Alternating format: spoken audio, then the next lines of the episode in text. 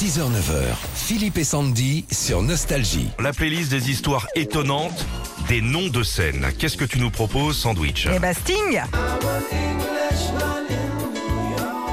Alors, Eh ouais, en 72, avant de faire partie du groupe Police, Sting, qui s'appelait encore Gordon, joue pour différents groupes. Un soir, Philippe, il porte un pull noir à rayures jaunes sur scène.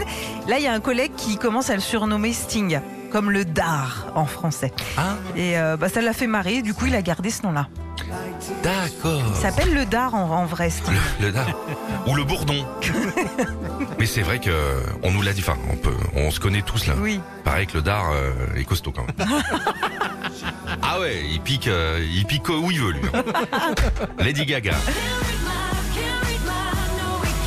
Stéphanie Johan Angelina Germanotta décide de changer de nom à la sortie de sa première chanson Just Dance pour Lady Gaga. Pourquoi? Eh bah parce que elle était fan de Queen et notamment de Radio Gaga. Ah, d'accord. Euh, alors Johnny, alors Johnny, on sait que c'est pas son Ouais. vrai nom. hein.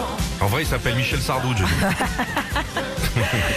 Jean-Philippe Smet rencontre par l'intermédiaire de sa cousine Lee Hallyday un danseur américain et c'est grâce à lui qu'il monte pour la première fois sur scène à seulement 13 ans. Au moment de se trouver un pseudo, il choisit euh, Johnny, c'est le surnom que lui donnait le danseur, et Hallyday pour lui rendre hommage. Bien sûr. Écoute. C'est de là que vient la chanson de Madonna, Hallyday. Hallyday, celebrate. Des histoires étonnantes, des noms de scène, David Bowie.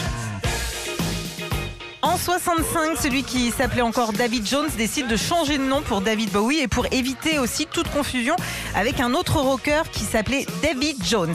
Il choisit le nom de Bowie en hommage à un couteau de guerre américain qu'on voit notamment dans Rambo qui s'appelle aussi le Bowie. Ah, c'est le nom d'un couteau? Eh ouais